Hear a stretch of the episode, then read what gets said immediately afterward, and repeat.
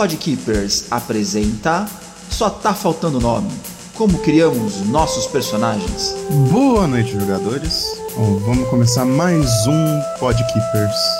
E hoje nós vamos falar sobre como nós criamos os nossos personagens e a gente vai discutir aqui com o nosso GM Caio, com os nossos jogadores Rael, Olá. Stefan Oi.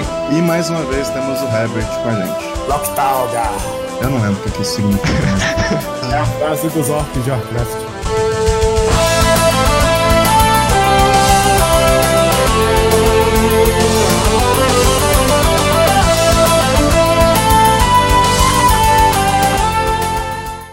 Uma das primeiras coisas que a gente faz toda vez que vamos começar um jogo, criar personagem. Hoje a gente vai tentar jogar umas ideias de como que no nosso grupo, cada um de nós trata disso, mecânica, background do personagem, a história dele, como que ele se desenvolve. Mas antes disso, a gente vai começar falando sobre a importância do Player's Guide, que é uma coisa que eu conheci no Pathfinder, pelo menos. Outra coisa que eles chamaram como a sessão de jogo zero. A sessão de jogo zero é uma coisa que talvez, não sei se tinha muito antes, né? Mas é a ideia de você, em vez de você começar a primeira sessão já jogando, chegando assim, ah, já tô meus personagens prontos, mas tá com a aventura pronta. É a ideia de você reunir com seus jogadores, né, os mestres, seus jogadores, pra bolar os personagens mesmo. O mestre mostrar pra eles assim, olha, eu vou mestrar uma aventura assim, os jogadores, olha, eu quero jogar um, um personagem assado. Ver como é que as, as ideias se reúnem ali pra ver se vão dar certo,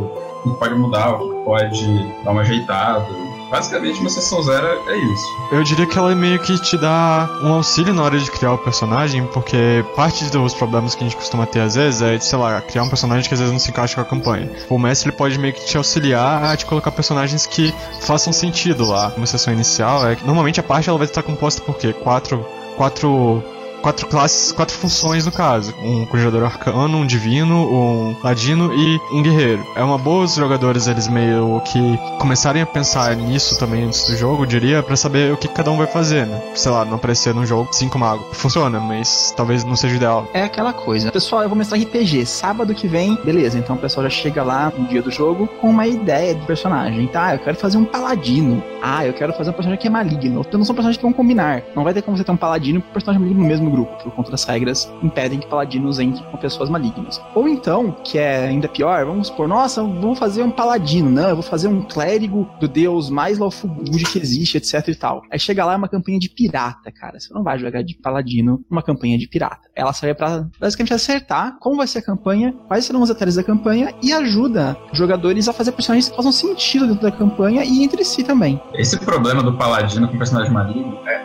tão frequente e recorrente. Eu pensei em falar sobre isso também, eu nem precisei conversar com o Caio para usar o mesmo exemplo. Você vê, assim, são coisas que acontecem o tempo todo. Normalmente, sempre o pessoal fica com aquela solução: ah, meu personagem tá assim, o outro personagem tá do outro jeito, e cada um joga com um personagem sem pensar no, resto do grupo, né? especialmente no outro, que pode realmente dar o problema. Então, o cara vai jogar de paladino, vê o aliado dele como personagem maligno, pronto, já não é mais aliado, já é um inimigo matar, ver o cara cometendo um ato maligno, já vai querer comprar briga, né? Ou o cara maligno já vai também querer se livrar do paladino poder fazer as coisas que ele quer. Uma sessão zero, você consegue conversar justamente isso. Existe uma regra que normalmente o paladino se coloca com um personagem maligno no grupo, mas nada impede de você chegar, os dois jogadores conversarem. Olha, eu quero fazer um personagem maligno, eu quero fazer um paladino. A gente pode fazer os dois juntos. Talvez o personagem maligno seja alguém que está tentando se redimir. E aí o paladino ou é um amigo que está acompanhando ele nessa jornada pro caminho do bem, ou é um, um cara que tá lá assim, de olho nele, né, que não exatamente confia, mas acredita em segundas chances, então tá lá né, só pra tentar manter ele na linha. Que isso, conversa dentro entre os jogadores? Jamais. Por isso que às vezes você não vê muito isso acontecendo, né? Não só tem essa a pressa, né, que o cara falou, ah, vamos ou jogar sábado, de repente todo mundo lá que o importante é estar lá jogando RPG, não importa o que esteja acontecendo realmente, mas a falta de diálogo também é, às vezes, um problema meio sério. Tanto da parte entre os jogadores como com o mestre, sabe? Uma das coisas mais legais que você pode ter no seu grupo é você poder contar com o seu mestre na hora de montar o seu personagem. Você poder chegar para ele, olha, eu tô pensando em fazer um personagem assim, o que você pode fazer para me ajudar? O que você pode me indicar de escolhas que seriam interessantes? Exemplo disso, você pode falar um ranger. Você tem uma habilidade lá que tem inimigos muito específicos pra você enfrentar. Se você nunca enfrentar esses inimigos, você pode fazer o melhor caçador de dragões possível. Se você pegar uma aventura só com goblins, e aí? E para isso, no Pathfinder, todas as campanhas deles do Adventure Path tem o livro zero da aventura, que é o guia do jogador daquela aventura. Herbert, você tem ideia de como é que isso surgiu? O começo, o protótipo mesmo, surgiu no Shackler City, a primeira Adventure Path que começou o formato. Eu não sei se na aventura original, porque era publicada na Dungeon Magazine, eu não acompanhava, mas comprei a versão condensada e eles tinham meio que uma discussão sobre o que, que funciona naquela aventura, uns feats especiais para a campanha, relacionados à campanha. Sempre tinha um artigo na Dragon Magazine que era a revista irmãs, né? A Dragon Magazine com coisas para os jogadores e a Dungeon Magazine com aventuras e coisas para o mestre. E quando eu saí a primeira aventura da Adventure Path, na Dragon Magazine tinha um artigo falando: Ah, chegou a nova Adventure Path, veja como você fazer um personagem. Aí falando detalhes sobre a região, mas não como acabou surgindo no Pathfinder. E aí, quando começou o Rise of the Lords, eles tiveram a ideia de lançar um livrinho. Tanto é que os primeiros quatro têm um livrinho. O primeiro livro foi gratuito, os outros três foram pagos. Tanto é que é por isso que não tem o PDF, na época eles foram pagos quando começou com os Thieves que eles começaram a continuar com o PDF gratuito, que é um livro contando mais ou menos o ponto de vista dos jogadores da história que vai surgir, detalhes da região, da cultura, como são as raças, as classes, como as classes são vistas naquela região, as escolhas de personagem, por exemplo. É, meus jogadores sempre brincam com o deus da estação, né? Cada Adventure Path parece que tem umas divindades bônus, assim, que se você fizer clérigo daquele deus, você tá mais relacionado à história do que dos outros. É como o baratíssimo do Sober, né? É, qual é o deus baratíssimo dessa Adventure Path? Tem o Range, é o Slayer também, agora não sei se Slayer precisa escolher. Quais são os inimigos? Ah, essa Adventure Path pode ter muitos mortos-vivos e gigantes, então é recomendável se for escolher alguma coisa nesse sentido. Aí não diz assim, ah, exatamente o que vai ter em que situação, mas dá uma diquinha, assim, do que, que, que vale a pena ou não. E eles tiveram a ideia dos traits. Começou como uma coisa exclusiva do Adventure Path e depois evoluiu para uma coisa mais genérica, que são tipo assim, vantagens que unem o background do jogador naquela Adventure Path. Minha narradora costuma fazer muito storytelling. São arquétipos dos personagens que vão ser naquela campanha. Por exemplo, é, vamos supor que tem uma história de mistério. Aí tem o traidor, o justiceiro, o herói da verdade, o covarde. Aí tem aquelas ideias de personagens, uma certa vantagenzinha. Em Adventures Path mais recentes, aí tem uma que eu gosto de citar um exemplo. Curser Crimson Throne pegaram um cara que todo mundo odiava. Cada trait de personagem dizendo por que você odeia aquele cara. É, matou uma pessoa da minha família, ah, ele me viciou em drogas, ah, ele fez isso não sei o quê. E cada uma tem uma vantagem específica pro seu personagem. Foi uma ideia muito criativa porque os jogadores podem ter uma certa noção sem precisar ter spoiler da campanha. É, eles servem, digamos assim, né? Para situar os jogadores na campanha, da cidade, eles vão jogar, do reino onde vai ser a aventura, se for uma coisa mais ampla, e de como tá a situação, onde vai estar ambientada a campanha. Aquele resumão do mestre da campanha, basicamente, sabe? Aí tem dicas do que funciona e do que não funciona na campanha, às vezes, tanto mecanicamente como de história. Uma coisa que é importante também, os Players Guides, eles têm a razão dos players estarem juntos. Porque os players vão começar juntos? Por qual razão aqueles quatro pessoas diferentes estão unidas para uma mesma causa? Então, por exemplo, essa aí que o Herbert citou do Curse of the Throne é todos eles têm um inimigo em comum. E por isso eles se juntar para enfrentar esse cara. Tem uma campanha que eu acho um dos melhores inícios de Adventure Path, que é o Carrion Crow. A razão deles estarem juntos é porque morreu alguém importante para eles, um mentor, um professor, e eles foram todos convocados para o enterro desse cara. Uma coisa que eu achei legal no Rebels é que, além dos traits, gente fala razões para você estar em um determinado evento que acontece no começo do jogo. Os traits, eles meio que te ligam a alguma coisa na cidade. E essas razões extras que ele oferece explicam o motivo de você estar tá lá no começo, sabe? E é legal, às vezes, num jogo de roleplay, mais focado em roleplay, né? Você dá a ideia do seu personagem ter certas ligações com o jogo. O Pathfinder, como ele é muito mais voltado pra mecânica, né? Regras e tudo mais, é legal você ter alguma coisa que te dê benefício ao mesmo tempo que ele se encaixe na sua história. Você não precisa só dizer, tipo, ah, eu sou um soldado e, sabe, não ter nada que indique isso. Não, mas aí você tem lá um trait que fale que você foi um soldado, um regimento X, uma cidade Y, e aí você ganha um, um bônus relacionado a isso. É, isso é muito legal para esse sistema. Eles estão agora fazendo uma coisa diferente que é o trait upgrade. Em Stand Ainhas eu acho que já tem, mas eu não li totalmente, não sei. Que é um trait que na terceira campanha vai acontecer um evento que a pessoa com esse trait, se cumprir tal coisa da história, o trait vai virar uma coisa diferente, melhor. Então incentiva a pessoa a continuar na história daquele trait. Não é que você tá forçando a pessoa a desempenhar um papel naquele personagem. Apenas um trilhozinho que ajuda você a estar envolvido com a história, porque a história tá escrita já, né? Então, botando agora traits que vão melhorando dependendo da campanha se você for seguindo o estereótipo daquele trait. Ah, legal isso. Eu vi isso em Breath of the Righteous. Eles deram uma continuada na ideia do trait, vai dando um upgrade, resolvendo a história dele. Foi meio fraquinho ainda, mas bom saber que eles estão trabalhando mais nisso daí em geral, as coisas vão melhorando bastante ao longo do tempo, sabe? Tipo, você pega os traits, por exemplo, de Curse, eles são muito pouco relacionados à história, quase nada, assim. Aí você pega, por exemplo, os mais recentes que eu li, que são os de Hell's Rebels, são muito bons. Realmente pegam um personagem e colocam relacionado a alguma coisa que vai acontecer de importante na aventura. Steve, você lembra o seu trait de Vengeance? Mais ou menos. Isso é uma coisa que faltou muito no Vengeance, sabe? Pelo menos assim, no começo, né, com as primeiras vezes usado era só para dizer tipo, o motivo de você estar tá ali, ou te dar uma noção assim de olha, você pertence à história, né? Não é que nem o cara tá falando, tipo, alguns dos, das aventuras já estão mudando, tipo, é um, uma relacionado à história toda, ao futuro da história, né? O Bendis, infelizmente, teve esse problema. Eles, talvez, como eles tá com muito medo, que era a primeira aventura maligna deles, de querer fazer um negócio muito épico e o pessoal não gostar, que eles sabe, baixaram pro nível mais básico de aventura. Então os traits estão, ah, você é maligno mais ou menos por causa disso, você tem envolvimento por causa disso, mas sabe, acabou aí.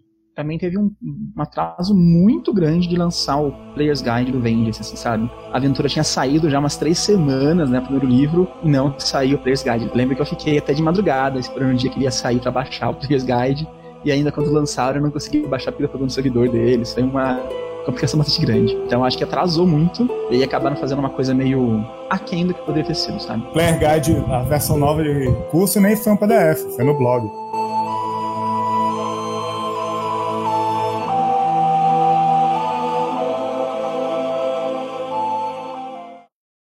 Voltando mais para a criação, para como cada um de nós cria o personagem. Algumas pessoas criam a história primeiro e depois tentam adequar o personagem à mecânica. Outros pensam na mecânica primeiro e depois acabam criando a história. Alguns, como o Fael e a Mariana, te entregam assim 15, 20 páginas de background, suficiente para você mestrar uma aventura solo inteira e mais um pouco, mais uns 560 NPCs e aí você edita aquilo, mestra uma história inteira, publica um livro, e aí finalmente você começa a campanha, né, File? Sorry. Começar aqui pelo Caio. Caio, como é que você faz? Como é que você cria o seu personagem? Depende um pouco de qual vai ser o jogo, né? Se for um jogo que vai ser continuidade, vai ter uma campanha mesmo, eu tento criar um personagem novo, único, que eu nunca tenha jogado nada parecido antes, normalmente. Agora, se for um jogo que vai ser um one shot, alguma coisa que vai ter curta duração, eu tenho alguns conceitos de personagem pré-montados que eu só dou uma recalchutada nele e jogo com ele, sabe? Eu não vou criar personagem novo, zero bala, pra uma campanha que vai durar pouco tempo só uma coisinha assim, uma ideia mais por cima dele e pego ele e implemento esse personagem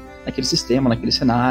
Eu tenho lá o, o nobre bom vivante que eu joguei umas três aventuras diferentes, o Guido, por exemplo. É o mesmo personagem, só muda o nome e a temática. Mas fora isso, o que eu costumo utilizar para me ajudar a criar personagens são formulários de falar um pouco sobre o personagem. É uma série de perguntas. Então, de onde ele é, quando ele nasceu, como eram os parentes dele, como ele aprendeu a, por exemplo, ser um guerreiro ou um mago, então eu tenho uma série de perguntas que eu respondo sobre o personagem e isso vai me ajudando a formar na minha cabeça a ideia de como o personagem que eu quero. Isso, inclusive, eu, quando eu vou mestrar, eu obrigo os jogadores a fazerem a mesma coisa, responderem as perguntas e tudo mais. Mas Ou a gente não ganha 25 pontos de personagem pra usar. É, exato, eu suborno jogadores para fazerem isso. Mas é como eu normalmente faço, através de um questionário eu vou tendo ideia do personagem pelas perguntas que eu respondendo. E como é que você faz como mestre quando os jogadores estão fazendo personagem? Tipo, você vai empurrando eles para alguma coisa mais próxima da aventura? Você libera geral? Depende, viu? Normalmente, quando eu mestro algum aventura de Pathfinder, eu passo o Player's Guide pra pessoa, a pessoa normalmente lê e já tem uma boa noção do que pode fazer ou não. Se a pessoa não leu aquilo, eu tento sim direcionar alguma coisa pra aventura, sim. Mas nada muito positivo, eu acho. Mais uma, olha, você não faz assim. Olha, eu acho que essa classe aqui funciona melhor. Quando for irmão desse NPC aqui, vai ficar legal pra sua história. Por aí vai, mas nada muito positivo. Herbert, como é que é no seu grupo? Eu sei que você não costuma jogar muito, você costuma mais mestrar, mas como é que é a criação de personagem com o seu povo? Antes de mais nada, eu quero explicar o motivo que eu falei Octarogar no começo. Eu tenho uma missão de vida que é jogar com o meu orc das 38 classes do Pathfinder. Ultimamente, todo personagem que eu jogo está nessa missão. Eu já consegui 17 mil orcs.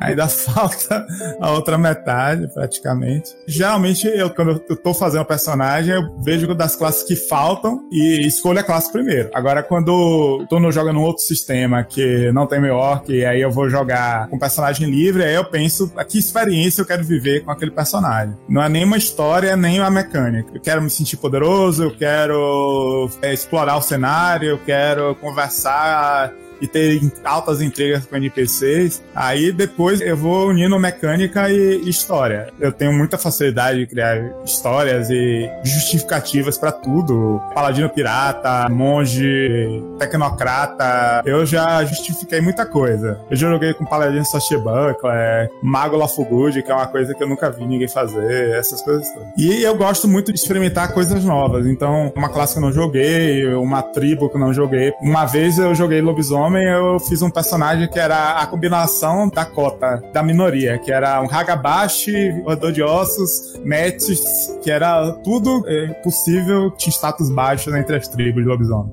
Queria experimentar, eu queria... Você fez o excluído dos excluídos dos excluídos dos deixados para trás. Exatamente. Eu queria experimentar qual é a vida desse ser teórico, o excluído do excluído. Aí eu queria contar essa história. Certeza que ele ia virar um necromante em Pathfinder e querer destruir o mundo. Coitado, morreu rapidinho.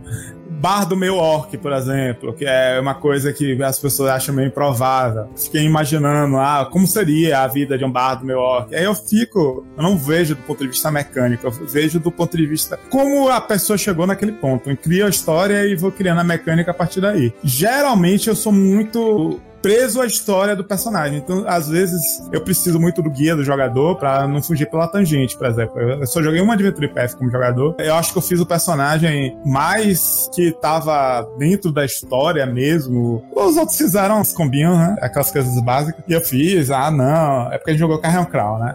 Aí eu fiz o meu orc. O meu orc era odiado em Ustalav porque os orcs tinham sido do exército do Spin Tyrant, portanto era visto como um monstro monstro e papatati patatá, e ele queria provar que conseguia e tudo mais, e nunca rolou uma cena assim na campanha, fiquei até frustrado. Os outros personagens já estão mais bizarros que o meu, os NPCs, nossa, meu, que, que comum, você é a pessoa mais confiável desse grupo.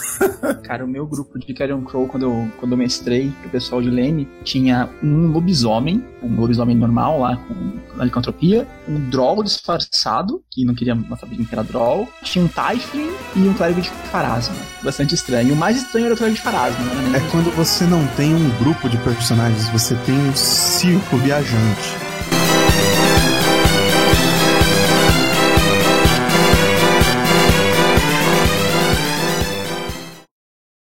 Vocês jogaram em Red Steel? Red Steel? Não. É uma parte de Mistara que tinha armas de fogo. Aí ele tinha umas raças bizarras lá. Eu me lembro que uma vez que a gente fica olhando pro grupo, nossa, que coisa exótica. Era um homem tartaruga, o Homem Esquilo Voador. Isso parece o Goblin que andava com a flor que dava sono às pessoas. Coisa mais normal era uma elfa canibal que tinha dentes de tubarão por causa dos efeitos lá da maldição vermelha. Fantástico.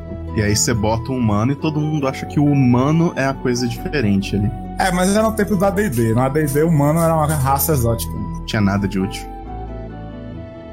Eu, quando tô mestrando, tento é, unir a, a, história do personagem, principalmente de Adventure Path. Muita gente reclama que a história da Adventure Path vai se perdendo aos poucos. De unificar os personagens com os plots das últimas aventuras. Então sempre, hum, vai ter uma aranha gigante de duas cabeças no final da aventura. Então é melhor pra ela não ter surgido nada, dizer que o personagem fugiu de um culto, aranha gigante de duas cabeças e sabe alguma coisa assim, pra quando ela aparecer não ficar aquela coisa solta. Eu vou perguntando, ah, alguém aí quer ser um membro fugitivo de um culto de uma aranha gigante? Eu, ah, então tá. Eu vou jogando umas sementes relativamente discretas, assim, personagem. Ou senão eu pergunto assim, ah, esse aqui combina com a história de tal pessoa. Aí eu pergunto privadamente. Eu tô com uma ideia que pode unificar você com o plot. Você gostaria de ouvir sobre essa proposta? É, sim, quero. Ah, então é o seguinte, uma aranha gigante, duas cabeças aí, é possível que você odeie ela por algum motivo. Ah, tá bom. Beleza, eu vou deixar o Fael por último, tá? E tu, Bom, cara? é... Todas as dores de cabeça que você já me deu.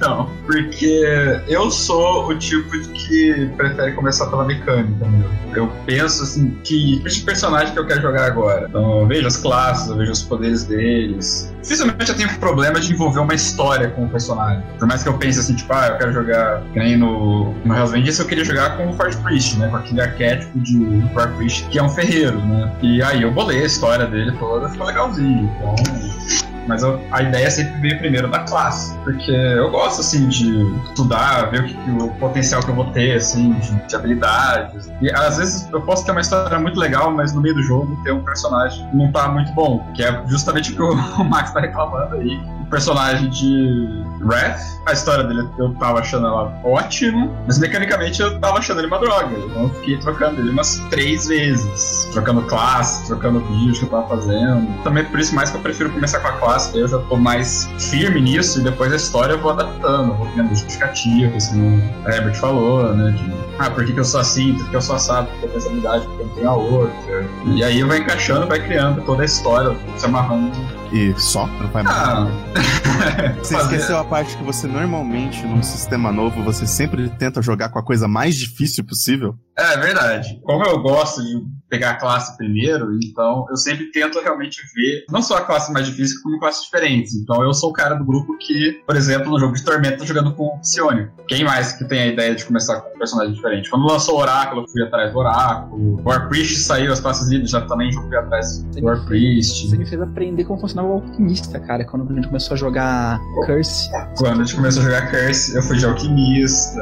Eu gosto de ir nessas coisas, sabe? O que, que, o que, que essa classe traz? Ela é muito diferente do que você tá acostumado a jogar. Dá pra ver que tem mecânicas diferentes. E aí eu gosto de ir atrás e explorar justamente elas. Será que aquela mecânica que é tão diferente é boa? Ela é ruim? Tanto que nos sistemas novos, normalmente as classes mais difíceis são as classes com habilidades mágicas, ou poderes, né? Que o resto do grupo não tem. E aí, quem pega esse papel sou eu. né? Eu já gosto de ser o cara que tem essas habilidades, principalmente quando elas são de origem meio duvidosa. Eu gosto desse desafio, assim, de explorar essas coisas diferentes. Eu acho muito divertido, mesmo que a minha história às vezes seja meio clichê, pelo menos nessa parte, assim, tipo, todo mundo tá sendo mago, guerreiro, essas coisas que eu vou ser o alquimista. Vou lançar bombas, vou fazer uns negócios aqui que não é magia, né? Uma coisa científica. É, esse é um desafio muito legal aqui, que dá pra usar na hora de criar os personagens. E agora chegamos no Fael. Vamos lá, Fael, dá uma luz em como funciona todo o seu processo criativo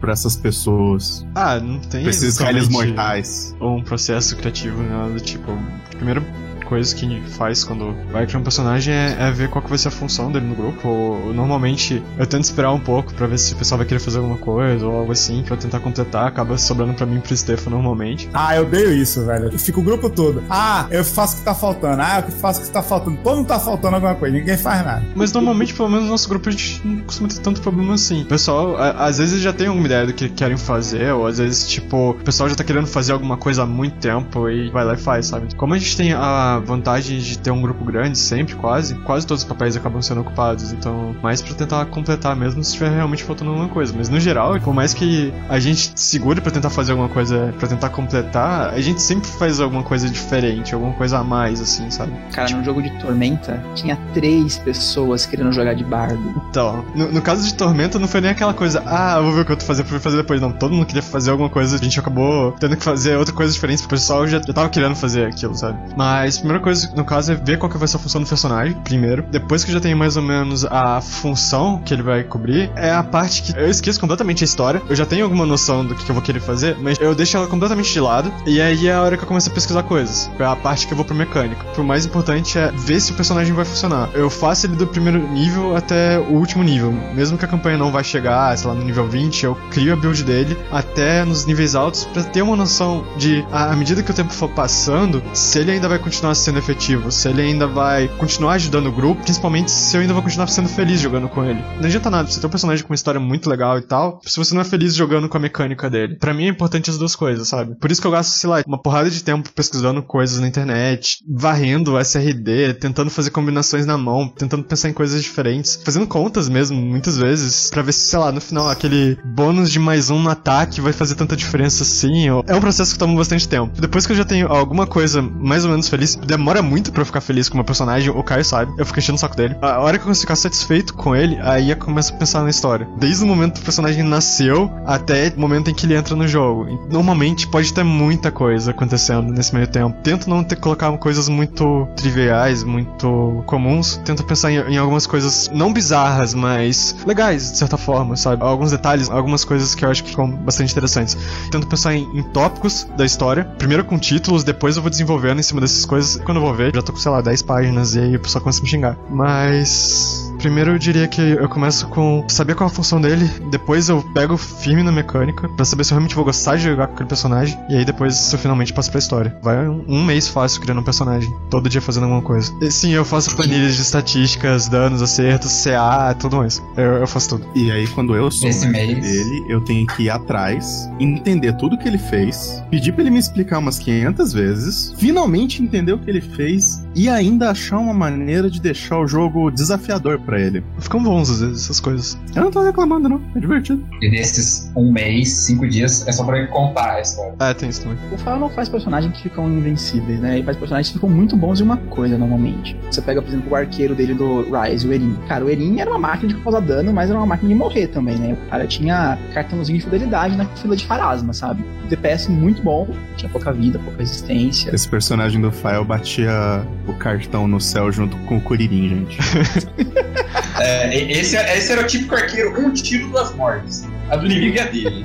Ó, eu, eu, eu fazia meu papel. Farasma gosta de arqueiro. Tinha um ranger no nosso grupo também que a gente dizia: não é possível, tá com casa com Farasma, só pode ser. o meu capitão de. Disco e Chex era arqueiro. Ele foi o que mais morreu no grupo. Foi você ou foi o Gnomo? Não tenho certeza agora. Acho que vocês estavam, que eu- cara. Eu, eu, eu, eu ainda fui morto duas vezes por pessoas do grupo. É verdade. É verdade, é verdade. Mind Control, cara, é divertido. É, Um foi Mind Control e o outro foi Confusion. O pessoal fazia aposta pra saber quem era o próximo que ia te matar. Fazer, era ritual, É. cara, pra entrar na situação de que matou o capitão. o personagem do Costela que entrou no meio da campanha e matou o Stefan. Só depois disso ele foi realmente considerado como parte da tripulação.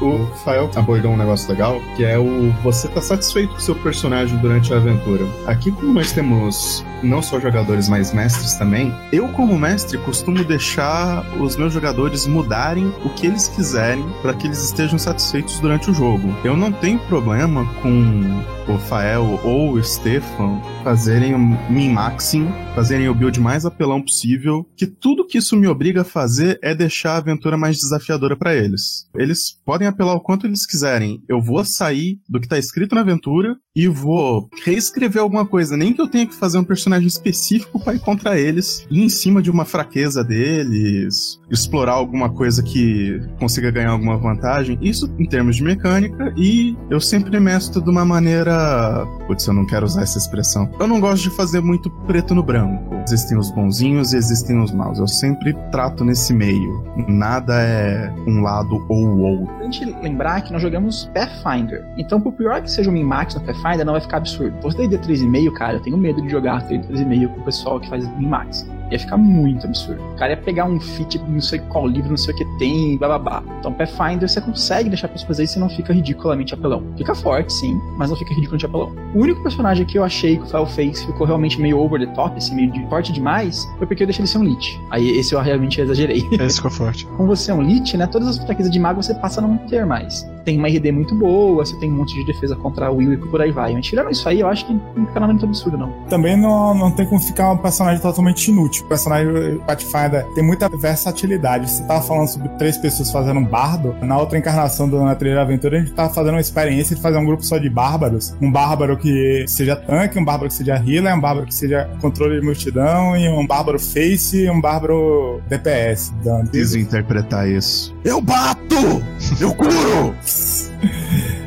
Eu acho que tem como você ir ocupando muitos papéis. Por exemplo, nesse grupo de Custom Crimson Throne, você não tinha ah, um personagem arcano no grupo. Diz que é o papel do construtor de itens mágicos. Tinha dois personagens que eram DPS. Nos primeiros níveis a gente tava brigando quem é que batia mais. Depois meu personagem perdeu e foi ocupando o papel de, ser especialista em magia arcana, cuidar dos tesouros arcanos, identificar essas coisas assim. Isso eu fui fazendo orgânico. Eu não mo- modifiquei o personagem. Eu mudei o foco do personagem do que era nos primeiros níveis. Eu não me lembro se eu dei retrain em um feat, mas eu dei um retrain é, pelas regras mesmo. Não me senti assim que o meu personagem ah, tivesse trocado aquele feat que eu peguei no começo por outro feat, seria muito melhor. Gostei do resultado, não ficou nem fraco nem forte, foi na medida. E Caio, como é que você trata com isso?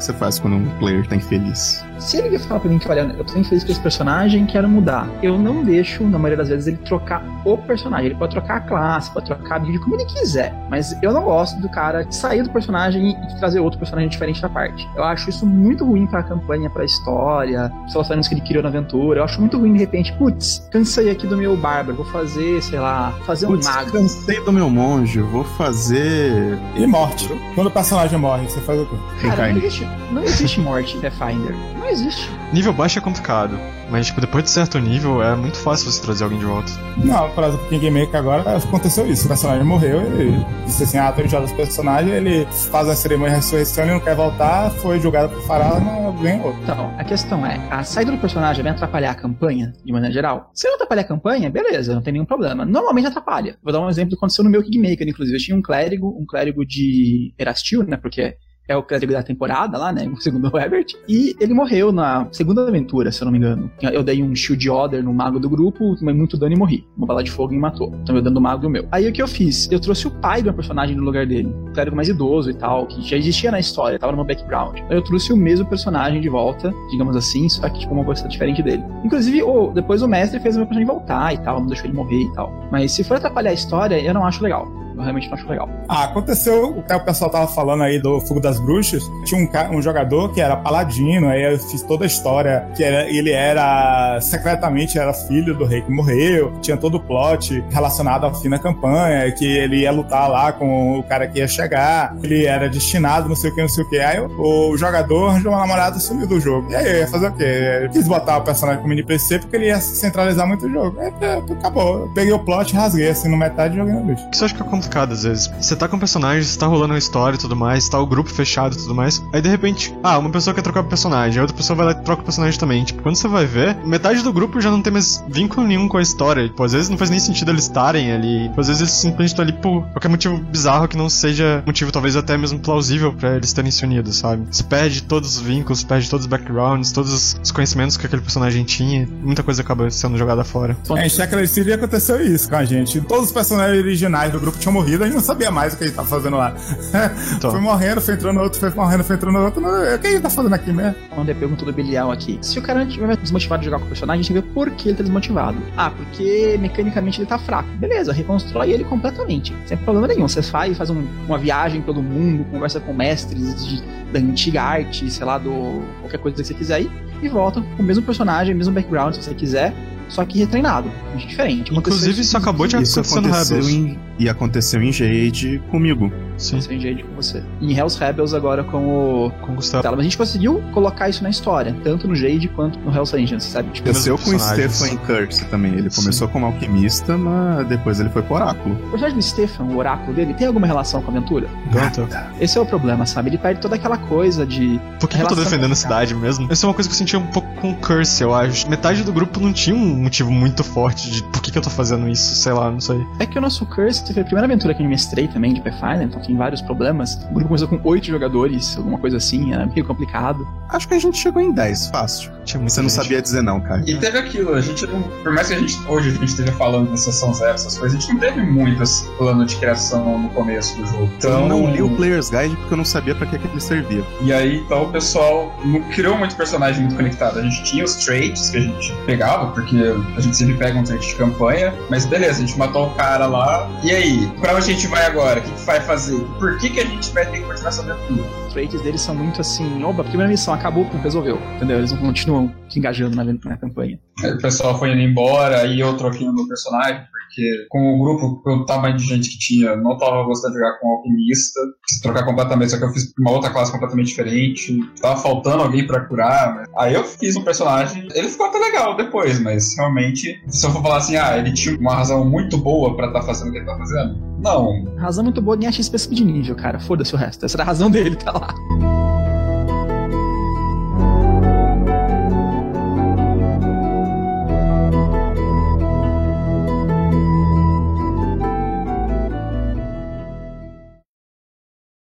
Mas depois ele ficou um personagem legal, porque no finalzinho daí deu pra aproveitar bastante, especialmente o- os negócios das cartas. A carta é ótima. Não, a, a- puder- a vocês carta criou o background, cara. A carta criou seu personagem ali, cara. Ficou muito foda aquela parte. A Vocês já usaram deles. o sistema de background do Ultimate Campaign pra criar um personagem? Eu já embaseei nele, mas eu não cheguei a usar exatamente ele, não. Não, eu cheguei não. a fazer uns testes lá, mas não cheguei a. Ah, tinha um jogador que ele, de brincadeira sorteou, ele ficou apaixonado pela história que sorteou e jogou assim mesmo. Ficou massa. A gente fez coisas assim quando a gente jogou o jogo do Max lá, o. O Ah. Dark Heresy? Daquelas. Que a gente rolou tudo, as coisas aleatórias. Esse é um negão gigante do Fael. Eu era o Uf, É, ele era o, a versão Wolverine gigante, negro. peludo. Por versão Wolverine peludo, acho que já entra nisso Ah, tá. aí. Tinha medicina. Eu lembro que ele salvou alguém lambendo a filha de alguém, né? É verdade, que nojo. Eu lembro disso. Acho que foi o Matheus. E falando em Wolverine, vocês já fizeram grupos temáticos, tipo assim, esse grupo todo mundo vai ser baseado no personagem X-Men. Ah, esse grupo todo mundo vai ser um personagem de, sei lá, de Crepúsculo. Parasma Eu acho que- livre disso. Eu acho que a gente nunca chegou a tentar fazer esse negócio temático, porque a gente gosta mais de fazer os nossos personagens. Ah, assim. então. A gente tem uma ligação com o nosso personagem, não só um negócio divertido. Por mais que a gente faça piada, a gente fala besteira e coisa do tipo, nessa hora ainda é um negócio mais íntimo, né? Criação de personagem. É uma coisa também que você pode ver, tipo, às vezes você tem grupos, você pode fazer um negócio temático, mas a gente não. A gente prefere, ah, eu quero fazer um personagem, por mais que seja inspirado em alguém, né? Tipo, sei lá, vai ser inspirado no Batman, vai ser um vigilante da vida. Mas ainda é o seu personagem, ainda vai ter aquelas peculiaridades que você quer botar nele, você quer enxergar nele. né? Não vai ser o Batman. Por mais que outro cara faça um brawler e finge que é o Superman, não vai ser o Superman. Não, eu sei, mas é só. Se não é pra fazer temático no sentido, ah, é o personagem. Outro dia eu tava jogando Kingmaker, aí o Bardo que morreu entrou com agora com o gênio da Terra, é o. O Ori. Marid? É, Oread, ele é um Oread Fighter. Comecei a olhar pro grupo. A Vigilante fica toda hora invisível porque se esconde. O Sorcerer voa e solta fogo. Só se o clérigo de Arashil começar a esticar os braços, é quarteto fantástico. É, mas a gente nunca chegou a ter. Ah. sido. Eu só não vou lembrar de um exemplo agora. Eu, eu não duvido que nos meus jogos de adolescente tenha rolado alguma coisa assim, porque a gente falou muita coisa bizarra lá. Paguei da minha memória, então eu não sei o que aconteceu, eu não lembro. Mas deve ter acontecido sim. Eu devo ter de um grupo que era todo mundo samurai, provavelmente. Só gostava de um samurai naquela época. Eu tinha um jogador, cara, na época que eu era adolescente, não importava qual personagem ele jogasse. Podia ser, sei lá, um clérigo, um paladino, um monge. Um mago. No final da aventura, ele ia morrer e reencarnar como uma garotinha samurai, sempre. Com uma Toda katana. vez. Uma katana. Toda vez. Não importava. Era assim que acabava a aventura dele. Acho que a gente costuma fazer isso em alguns sistemas que talvez a gente tenha mais liberdade pra isso. Principalmente quando não é muito fantasy. Quando a gente tem alguma coisa mais aberta pra fazer. Eu vejo muito isso com grupos que jogam muito Adventure Path pra sair da liberdade total, é só uma brincadeira. Vamos basear os personagens, em, sei lá, personagens da Disney. Aí cada um tem que representar, não precisa ser a personagem, nem a personalidade, mas só tem um conceito ligado àquele personagem. Aí é só pra com uma piada interna, assim, mas não precisa realmente fazer, mas acho isso divertido. Olha, agora que você mencionou, talvez a gente faça. Uma coisa que acontece no nosso grupo é difícil que a gente crie personagens em conjunto. Normalmente não tem uma sessão que todo mundo cria um personagem junto. A gente costuma ajudar os outros, o pessoal que não tem muito conhecimento, mas o Stefan cria o personagem dele na casa dele sozinho. Eu tô criando o meu aqui e que a Mariana tá criando dela, a gente tá se ajudando, a gente tá pensando em alguma coisa, a gente tá lendo lore, mas a gente acaba fazendo os personagens meio que cada um por si. No dia da aventura a gente descobre o que cada um fez. A gente normalmente costuma ter alguma noção do que, que a outra pessoa tá fazendo. Mas, tipo, como vai ser especificamente aquele personagem e tal, a gente só descobre na hora da aventura, normalmente. A gente tenta ter uma base, pelo menos. é, Tipo, a gente cobra assim, os básicos. É, É. o papel que cada um vai ter. A gente tenta evitar também os conflitos, né? A gente não vai fazer o paladino e o cara maligno no grupo. A gente já resolve isso. Né? Então, ah, vai ter um DPS, vai ter o cara que dá dano, o cara que vai curar, o cara que vai aguentar porrada. E ah, esse aqui vai ser desse jeito, esse aqui vai ser mais ou menos desse jeito. Mas na hora realmente sai uma coisa meio. Vocês gostam de guardar segredo um do outro? No jogo em si, de personagem, Porque, tipo assim, eu gosto muito de as pessoas não terem nenhuma ideia exatamente do que o meu personagem é. Porque eu geralmente jogo um personagem muito versátil. Aí, porra, esse cara curou, depois ele deu um dinheiro que ataca. Que classe que esse cara é? Eu, eu gosto de, de deixar o mistério, assim, de que exatamente é o Eu meu personagem. nível de classe, não. Talvez questão de história, tipo, mas aí eu acho que depende muito do personagem. Por exemplo, meu personagem do Rebels, ele tem um background praticamente inteiro que o grupo inteiro não sabe, E vai ligar com outro personagem de Curse. que liga com o personagem de Curse. Alguns tipos de segredos pra alguns personagens eu acho que fica até legal. Agora, segredo de classe, assim, eu não sei se a gente consegue manter muito tempo um segredo, querendo ou não. A gente acaba se precisando das habilidades de alguém em determinado momento e a gente precisa saber o que aquela pessoa consegue fazer ou não. E a gente combina o que a gente vai fazer antes pra ter um grupo equilibrado também. Então, claramente vai ser. É, acho que é mais comum na Pathfinder Society. Do meio que os grupos são bem aleatórios, aí não é forçado a ter um fight, um mago, um tiff e um clérigo. Aí é, fica mais a, poxa, o que, que esse cara é que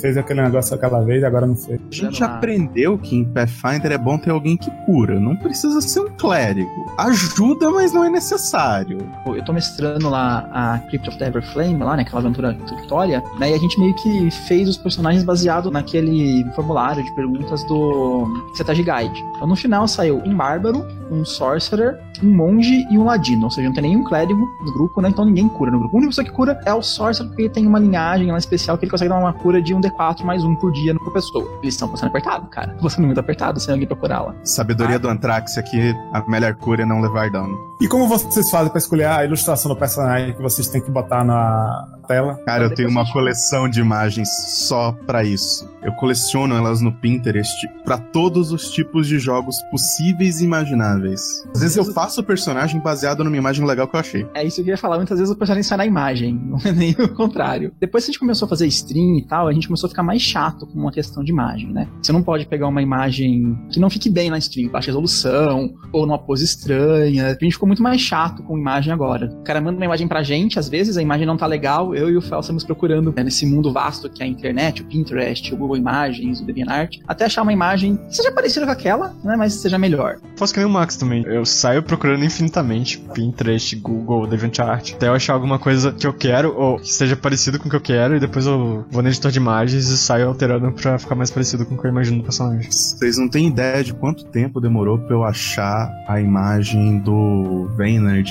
em Jade. Demorou muito. Foi antes de sair Overwatch, então ainda não tinha o. o desgraçado do arco lá. Eu tava procurando o Keijinho Mitsurugi do Soul Calibur. Eu tava procurando um monte de gente, não achava porcaria nenhuma. Então eu precisava de um samurai que não fosse oriental e eu não queria usar o Tom Cruise.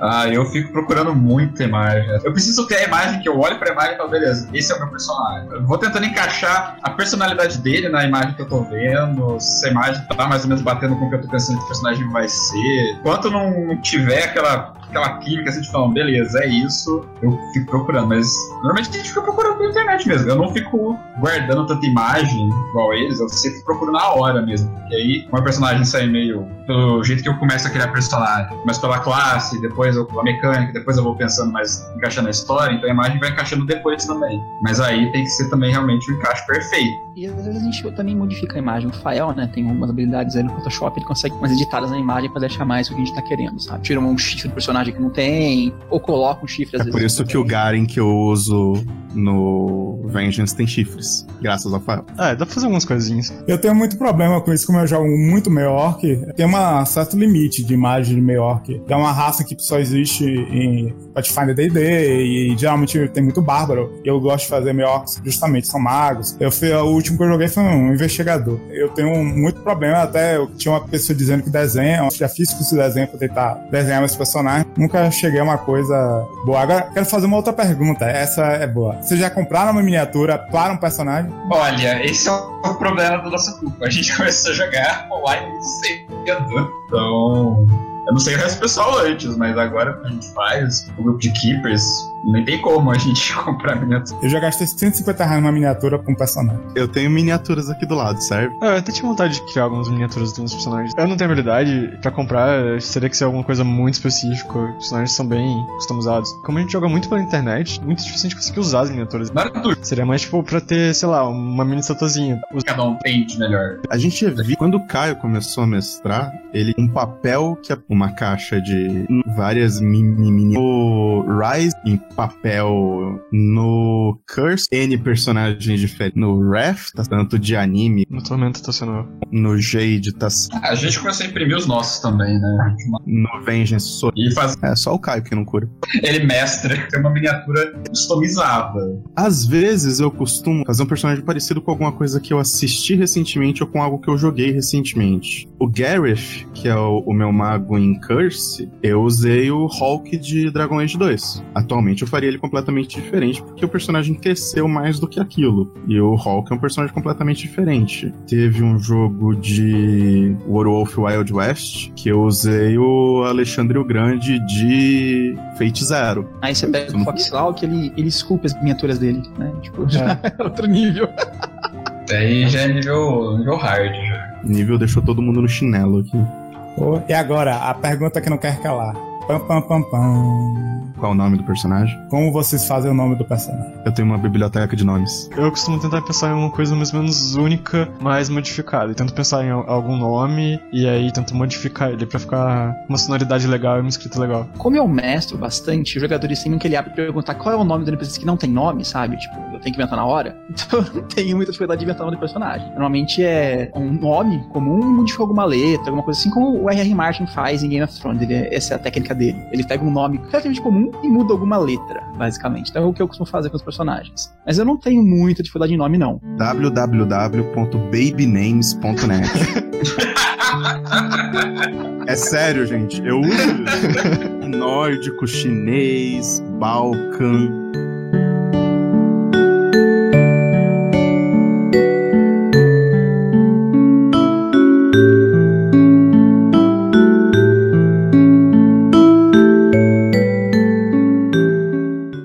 Minha aproximação de nome é uma antropológica. Envolve o baby name, mas vai um pouco mais além disso. Eu penso num personagem, geralmente eu gosto de fazer personagem com uma cultura envolvida numa cultura. É, etnia. é tipo uma Ah, esse etnia. meu personagem aqui é meio árabe. Esse meu personagem aqui, talvez ele puxe pra alguma cultura mais africana. Aí você vai e acha o nome baseado nisso? Não, eu penso num conceito do personagem, vou no Baby Names e fico olhando os significados. Aí eu acho um nome que tem uma sonoridade legal, que tem um significado que seja aquilo que o meu personagem é, representa. Então é uma coisa bem todo anime. O nome do personagem significa alguma coisa que ele representa na história. Eu nem sempre trago isso no jogo. Simplesmente uso só pra nomear. Então, personagem é uma pessoa corajosa. Corajoso existe em vários idiomas. Eu vou procurando. Corajoso, corajoso. Ah, esse aqui tá bom. Às vezes, quando é um nome que fica muito mundano, assim, aí eu dou aquela incrementada lá, boto uns Ks, boto uns Y no nome, aí dá aquele nome de personagem RPG. Eu uso essa raiz antropológica. Uma coisa que às vezes eu fico travado um pouco é que, tipo, beleza, às vezes eu acho o nome legal. Mas aí eu pego a imagem do personagem. Se tem cara desse nome, se não tem, eu vou continuar procurando ou tentar refazer. Não consigo olhar pro personagem e não consigo imaginar um nome caindo em cima dele, sabe? Então a imagem também ajuda um pouco a escolher o, o nome do personagem, no meu caso, pelo menos. Como às vezes pensar na, na etnia que ele representa. Se eu fosse fazer um personagem de Ustalav, eu provavelmente ia fazer um nome romeno. Se eu fosse fazer um personagem de ali, Osirion, aquele dali que é mais mais Mil e Uma Noites, eu vou tentar fazer um personagem com um nome mais árabe. Quando eu mestrava o jogo lá dos Space Marine, né, Death Watch. Cada capítulo de Death Watch, eles têm um padrão pro nome deles também. Alguns são nomes romanos, outros são nomes gregos, uns são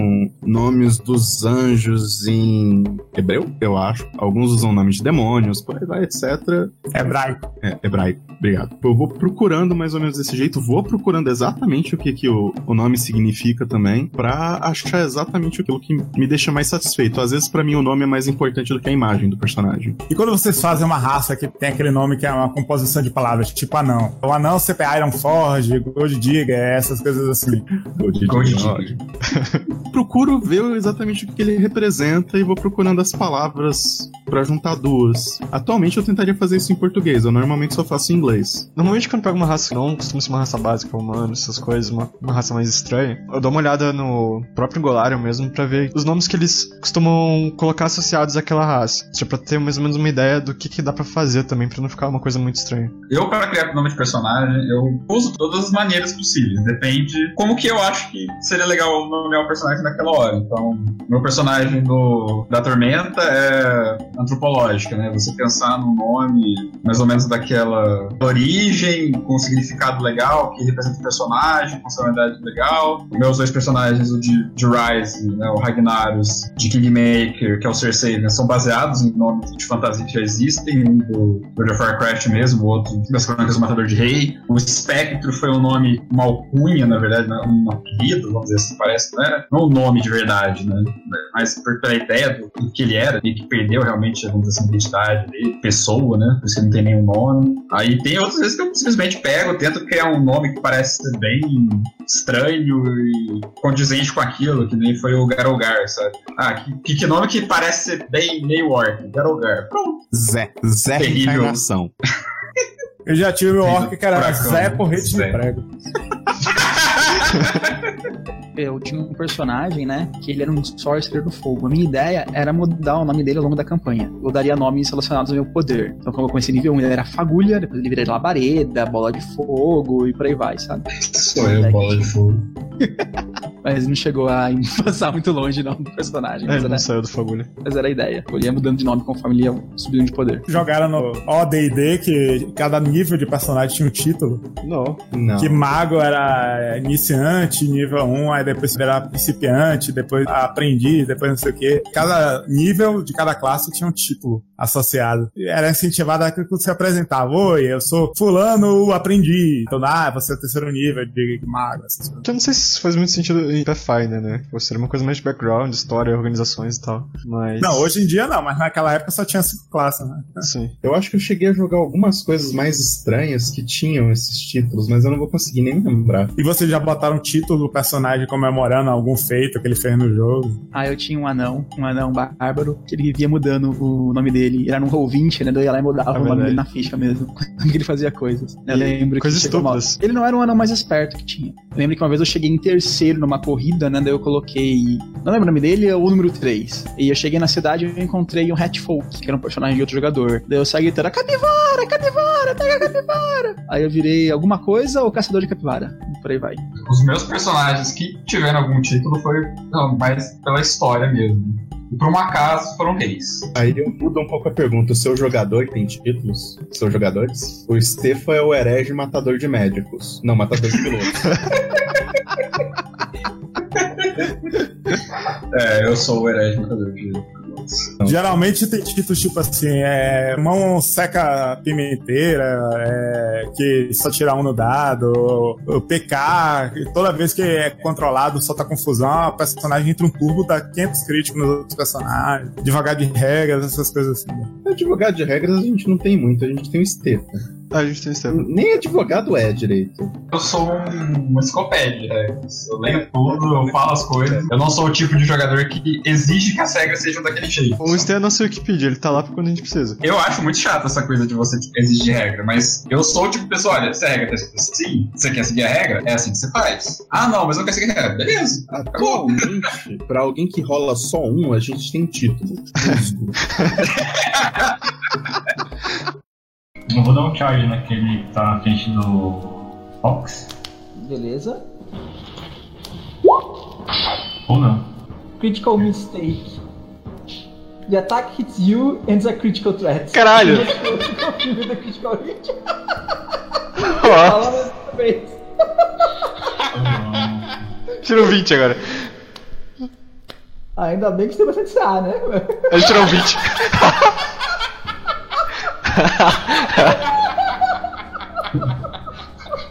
Aquela hora que a gente para e olha pro Gallus, que diabos tá fazendo, velho? Acho que ele tropeçou. Sabe, tipo, ele caiu em cima da espada. Não, sabe, sabe aquela cena do Another? Que é o nome de um jogador que rola som. O, o músico é o tipo de pessoa que ele quase se mata jogando. Gente, eu não tenho acompanhado o jogo de Rebels. O Gnomo conseguiu perder a alcunha dele. Ele conseguiu deixar de morrer pra criancinhas com facas. Quase morri pra um cachorro. É, mas. Fora isso, ok. Eu falei se ele tá de boa. Ele- mas foi o primeiro jogo também, primeiro nível. Acho que é maldição do primeiro nível. Não, ele era uma bruxa, né? Uma witch, seis pontos de vida, né? Dado um soldado de vida, É, esse eu vi. Vai lá, abre a porta, dá de cara com um cachorro. O cachorro morde ele, uf. É que em. Pathfinder conseguiu o quê? Ele caiu duas vezes com dois personagens diferentes com uma criancinha com uma faca, não foi? Eu não lembro se foram dois. Se foram dois, Eu lembro do. Dois. Eu, eu lembro do. eu lembro do monge. do monge só. Você conhece, Herbert, no começo de Curse, quando você imagina a peixaria do cara lá. É, tem aquelas criancinhas que trabalham pro cara lá, né? Os, os órfãos lá que o cara rapta. Aí tinha um monge no grupo, né? O monge pulou no meio das criancinhas lá, fazendo umas acrobacias. Aí a criancinha mais próxima assustou e atacou ele com a faca. 20. Personagem de 12. nível 1, tipo 8 de vida, sei lá. Ele se dobrou ali no meio. Uma criancinha com a faca enferrujada de cortar peixe. Ah, eu acho que todo mundo tem um personagem que marca, assim, não sei. É, eu já vi um gato caseiro matar um orc. Minha frustração foi em em Carrion Crown, que logo na primeira dungeon é, tinha um cofre, e aí eu tava revoltado, né? Que eu dava take 20 e conseguia só 29, precisava de 30, né? E a gente não tinha achado tesouro nenhum, fui e vendi meu machado no personagem. Fui na cidade, comprei a porcaria da ferramenta de ladrão Master Orc, abri a tranca e o que tem dentro da tranca. Eu lembro disso A ferramenta do Master Orc. Aí eu fui lá e me devolve essa Eu lembro disso aí. Eventualmente coisas muito randômicas acontecem com um dos nossos personagens. Uma das coisas legais do RPG é justamente isso. né? Por mais que você consiga imaginar e pensar como o seu personagem é, como ele reage, tanta coisa aleatória que pode acontecer e mudar a visão que você tem do seu personagem, a história do seu personagem. E assim a gente vai desenvolvendo as nossas próprias lendas lendárias. Vocês já tiveram um personagem que se chegou à conclusão, poxa, depois dessa meu personagem ia embora desse grupo. Várias vezes. Eu acho que a Mariana faz isso uma vez por sessão. Com... Mas eu acho que não é por causa do É a personagem. Mariana sair do grupo. É, jogador. né? É, ela dá rage quit por causa da quantidade de piada infame. Cara, final de Curse. Chega meu mago lá, no meio de Corvoça. A rainha morreu. O que, que o Caio me faz? O povo vira pra mim e pergunta: É mesmo? Só virei pra aquele bando. Ah, vamos se teleporte, tem que ir embora. Chaclair City, os vilões estavam provocando uma guerra na cidade, o povo tava enfrentando a milícia, alguma coisa assim, e a gente tava tentando impedir que o conflito acontecesse. Meu personagem lá fazendo mil e uma estratégias. Aí, quando eu tinha um plano perfeito pra acabar com a guerra, duas iniciativas antes, o mago agiu. Muro de fogo. Tá! Matou metade da população. Aí, pô, vou embora, esse grupo falou fogode. A gente já teve um que quase realmente a gente quase saiu do grupo. Os Coin Shackles. Primeira ação do jogo quase fez eu e o Fael sair do grupo e combinou com o outro jogador tendo que tipo, matar o personagem dele. Foi, foi um negócio pesado.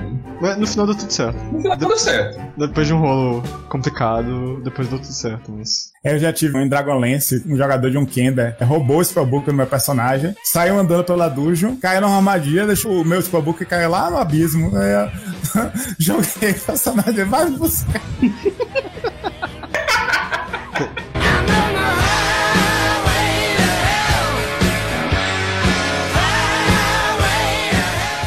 Tem uma pergunta da Elunia no chat. Qual que foi o personagem mais desafiador que vocês fizeram e por quê? No sentido de roleplay. Cara, eu fiz uma fada em Ravenloft. É difícil. Ela não durou muito tempo. Pra mim, o personagem mais difícil que eu já fiz, e ainda é um pouco, é o Dalek, do Vence. Ele é muito diferente de mim. E no começo, eu tentava forçar muito a voz dele, brigar com as pessoas, xingar e tudo mais. Aquilo me deixava rouco todo o jogo. E é difícil, sei lá, às vezes fazer umas coisas que você, como pessoa, não faria. Depois que você faz, você fica naquela. Será que eu peguei pesado? Não sei o que. Pra mim, acho que o Dalek é o personagem mais difícil que eu joguei até hoje. Por outro lado, dava cinco minutos depois, ele era o personagem com mais inteligência no grupo. Ele puxava um livrinho, um cachimbo, um monóculo e começava a discorrer sobre a filosofia da verdade. É, exatamente. Pior é que ele é o personagem mais inteligente. Pior que ele era o personagem mais inteligente.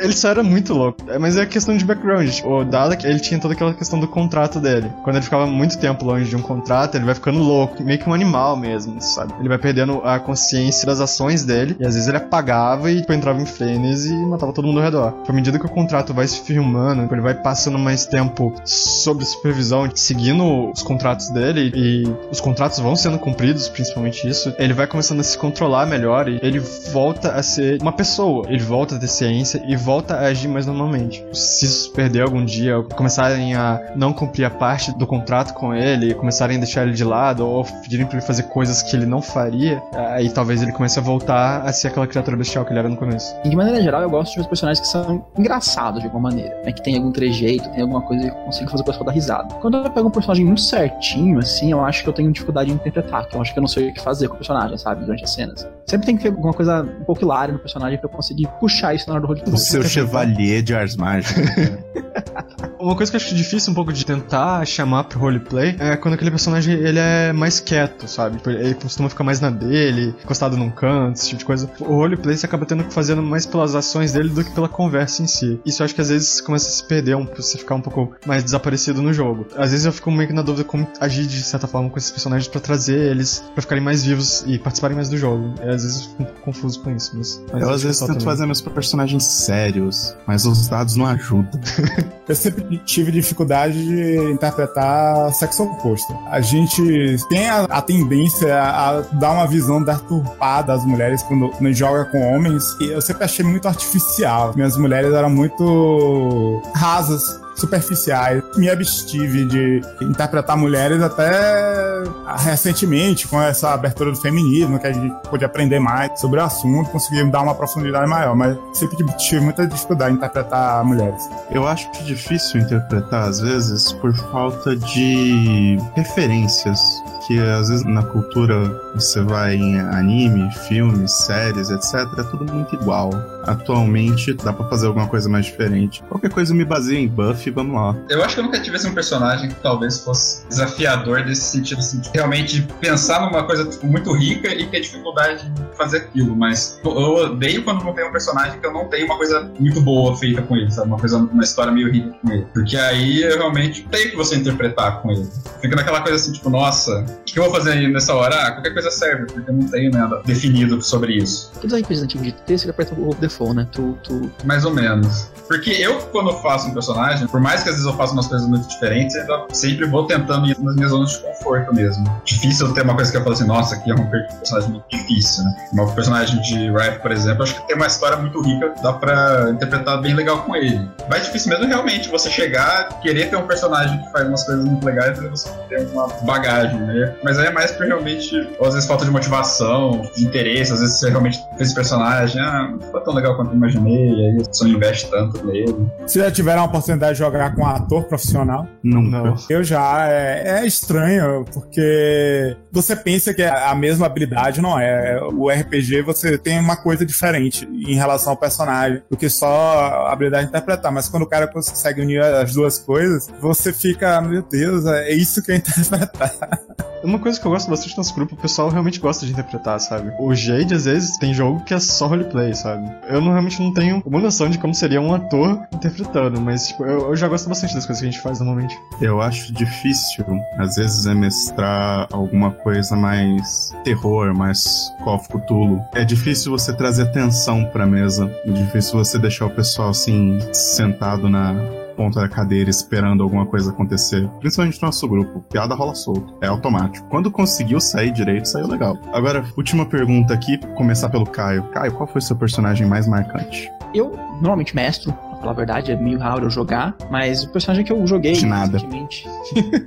que eu gostei bastante, que me marcou bastante, foi o Fagulha. Era um sorcerer do fogo, né? E era um personagem maligno, aquela campanha maligna que tinha saído do third party antes do Hell's Vengeance, Way of the Wicked. Ele é um personagem que tinha um conceito super legal sobre ele. Teoricamente, ele era um garoto órfão do meu orfanato, do Kingmaker, que fugiu de lá, bateu fogo nas coisas e acabou ficando maligno e tal. E como ele não teve uma infância feliz, né, por vivido no orfanato, os pais abandonarem ele, ele bateu fogo no orfanato sem querer, ele era um sorcerer, tinha essa coisa de não queria ver outras crianças felizes. Então ele adorava ir lá e fazer o bullying, sabe, nas crianças. Mas não só fazer o bullying de maneira mais, digamos assim, inofensiva, mas botar fogo também, às vezes, porque era meio louco. E foi um personagem muito divertido de jogar, assim, as coisas que a gente fez na campanha, né? Eu lembro que a gente invadiu um forte, aí eu interroguei lá um cozinheiro, um soldado, não lembro quem era do forte, matei a pessoa e para esconder o corpo eu joguei na sopa que o pessoal tava servindo, né? Então a pessoa comeu sopa da, da galera. Então foi um personagem, assim, muito marcante porque foi uma coisa muito diferente. E o Bem legal de fazer, bem legal de jogar. Fael? Ah, é, tipo, eu acho que o personagem mais lembrado que eu tenho é o Erin, porque ele vira referência, tipo, alguém morre e o pessoal fala, vai encontrar com o Erin. O personagem mais marcante pra mim mesmo, acho que foi o Edrin. Ele foi um personagem que se encaixou muito bem na história que ele participou, na aventura inteira. Ele terminou como um rei, sabe? Foi a coisa mais foda que, que um personagem meu já foi ou já fez. Ele foi um paladino. Durante o jogo, passou por situações muito bizarras. Tipo, Como ele era a pessoa mais boa do grupo, pelo menos no começo, muitas vezes ele era deixado de lado ou coisa assim. O pessoal tinha que agir de certas formas, mas. que tipo, isso, cara? Você tinha que falar com o embaixador. Exatamente. tipo, situações assim, sabe? Que, Diplomata. que, sei lá, às vezes eu não participava. No geral, tipo, pra mim, acho que foi o personagem que, pelo menos até agora, até o momento, acho que foi que teve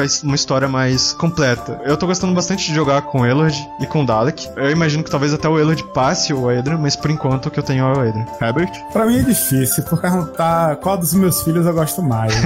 Cara, É. larga disso. Sempre existe um. O resto é moralismo falso.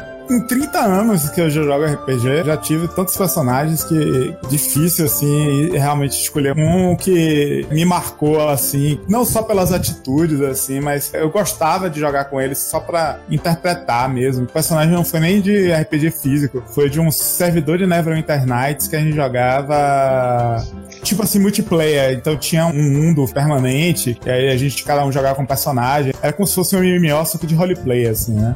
Como tinha a regra de D&D, era um, um elfo mago ladrão. Era o meu primeiro personagem que não era honrado. Eu botei que o desafio eu nunca mentiria, ele só diz a verdade. Só que ele usava a verdade de uma maneira que deixava todo mundo levando em consideração coisa diferente do que ele realmente estava falando. Então, ele manipulava todo mundo, ele manipulava o servidor todo e todo mundo. Ele tinha amizade com os paladinos e com os antipaladinos ao mesmo tempo. Então, me, me dá o trabalho de subir de nível, assim. Só gostava de ficar na intriga, na politicagem, era muito divertido. Herbert, deputado.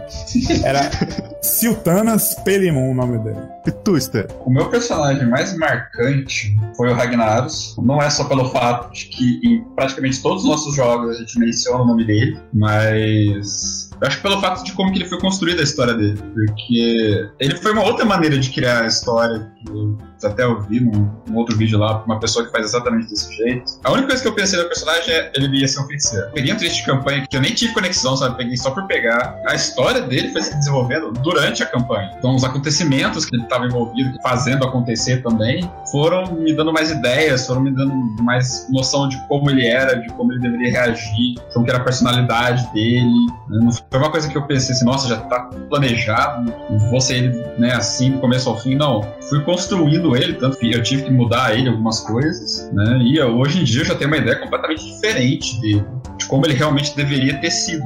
E eu achei isso muito interessante, porque é uma outra maneira de você montar o seu personagem. Não é simplesmente você, ah, eu tenho que ter meu personagem pronto desde o começo. Não. Às vezes, durante o jogo mesmo, você consegue desenvolver o seu personagem e ter, como eu falei, é o, é o personagem mais marcante que eu tenho. Mesmo os outros que eu falo assim, nossa, que eu- o personagem que eu queria jogar muito, que é um cavaleiro do Kingmaker, não me marcou tanto quanto ele. Um personagem com uma história que eu achei muito legal, do Wrath, não é tão marcante quanto ele. Porque a história que eu desenvolvi com ele durante o jogo e como ela chegou no final, acho que muito mais interessante do que se eu realmente tivesse planejado ela desde o começo. É isso que sobrou pra mim, né? Eu sofro do. Mais ou menos o mesmo problema do Herbert. Eu já joguei muito, só que eu também já criei muito NPC, que eu gostei mais de interpretar do que próprios personagens como jogador. Tem uma coleção específica de personagens que eu gosto deles. E às vezes eles aparecem em várias histórias diferentes. É o mesmo personagem, só que são ambientações diferentes.